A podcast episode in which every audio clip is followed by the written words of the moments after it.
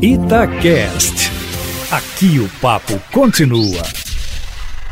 Sempre que pinta essa possibilidade de eleição, os políticos correm. Isso não é novidade para o ouvinte da Itatiaia, ainda mais agora quando se tem o pretexto de uma pandemia sem precedentes.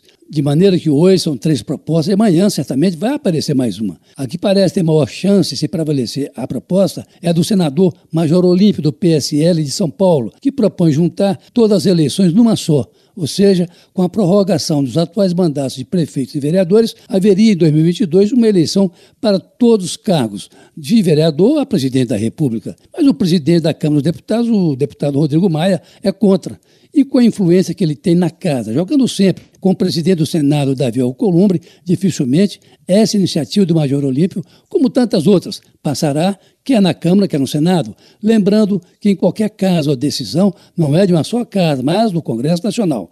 Mas não é também só o deputado Rodrigo Maia, que governa a Câmara, com apoio do Centrão, que é contra. A presidente do Tribunal Superior Eleitoral, a ministra Rosa Weber, também é contra. Ela acha que parece, na interpretação dela, é muito precoce a discussão desse assunto no momento em que o país deveria concentrar sua atenção no combate ao novo coronavírus. Mas não fechou as portas totalmente, não.